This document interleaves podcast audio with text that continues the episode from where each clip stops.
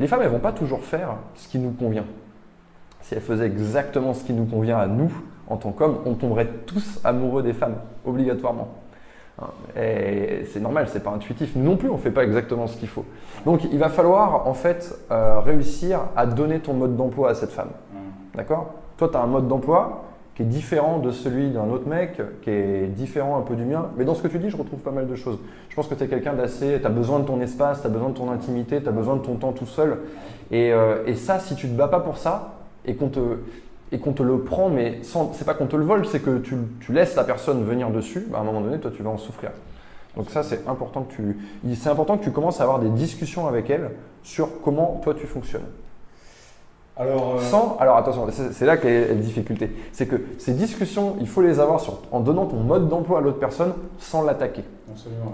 Parce que le réflexe des gens, souvent, c'est que ils sentent qu'il y a une attaque sur un truc qui est sensible pour eux. Par exemple, un mec sa, copine lui prend trop son, elle, lui laisse pas assez d'intimité. Donc lui, il vit ça comme une attaque, d'accord? Généralement, un mec qui se fait attaquer, euh, il y a deux solutions. C'est soit il va attaquer, soit il va fuir, selon son caractère. D'accord? Tu vois le mec qui devient un petit peu distant, tu vois, il arrête de faire l'amour à sa copine, elle comprend pas, mais qu'est-ce qui se passe, C'est parce que c'est une réponse en fait. c'est une réponse à cette attaque qui est la fuite. Il y a d'autres mecs, ils vont démarrer euh, des disputes, euh, ils vont avoir envie de faire mal à l'autre. Ah bah plus que l'autre me fait mal comme ça, moi je vais faire mal à l'autre comme ça. D'accord? Donc toi, il faut anticiper ce truc-là. Ok? Il ne faut pas arriver dans cette situation-là. Parce que souvent, les réponses, là où la personne elle, a réagit, c'est qu'il y a déjà eu une attaque. Toi, il faut que tu dises maintenant, voilà, mon mode d'emploi, c'est comme ça. On est encore dans. On n'en souffre pas encore, on peut tout à fait expliquer comment on fonctionne. Et euh, généralement, les relations ne marchent pas bien parce qu'elles démarrent sans qu'on se parle. On s'imagine que les choses elles vont se mettre en place naturellement, mais pas du tout. Il n'y a, rien de, il a rien de naturel à vraiment être ensemble tout le temps. Donc c'est important ça de communiquer dans les deux sens sans attaquer l'autre. Parce que quand on est en situation d'attaque, qu'on se sent déjà euh, blessé par quelque chose, il me manque en intimité, là, à ce moment-là, on va mal discuter. Mmh. Et la plupart des gens, qu'est-ce qu'ils font? Ils disent tu me, tu m'as fait ci, tu m'as fait ça. Et en fait, euh, ce qui marche le mieux, c'est de ne pas désigner l'autre personne. D'accord? C'est dire, moi, ce que j'ai besoin, c'est. Ce qui marche bien avec moi dans mes relations qui ont bien marché, c'est. Et en fait, tu vois, je ne pointe pas l'autre personne. Tu vois? Et l'autre personne ne se sent pas attaquée. Tu vois, euh, typiquement, tu as ce genre de situation, tu as dû déjà le vivre. Tu as un rendez-vous avec une fille. Et euh, typiquement, euh, tu vois par exemple un autre couple à une autre table où tu, croises des gens, où tu vois des gens, où tu discutes d'amis que tu as croisés dans la semaine ou qu'elle a croisé dans la semaine en disant Ah, moi j'ai mon pote, il a fait ci, il a fait ça avec sa, avec sa meuf, ça moi je pourrais jamais le faire. En fait, là quand tu fais ça, tu es en train de donner le mode d'emploi. Tu vois? Et en fait, l'autre personne, elle enregistre ça, pas du tout comme une attaque. Ah, ok, il fonctionne comme ça. Hop, ça rentre dans un coin de sa tête. Si tu le répètes un mois plus tard avec une autre occasion, ça vient le renforcer. Et en même temps, tu fais du renforcement positif. Si tu vois qu'à un moment donné, tu donnes ton mode d'emploi, que la personne, elle respecte ça, tu vois, on a la notion de respect qui est ici. J'explique comment je marche, est-ce que la personne me respecte? Si la personne ne me respecte pas, la relation ne va pas marcher.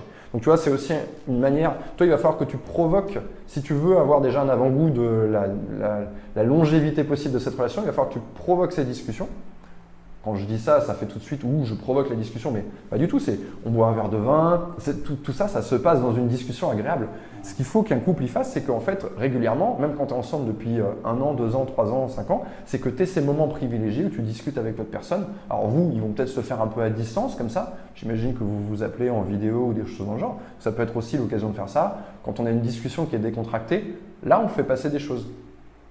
C'est pas juste on parle de ah tiens euh, j'ai vu telle série, ah tiens j'ai fait ci, j'ai fait ça. C'est on parle de nous en tant l'objet relation. Mm-hmm. Ok? Un peu comme une voiture, tu dis ah ça roule bien, attends j'entends un bruit, euh, ah je pense qu'il faut remettre de l'huile.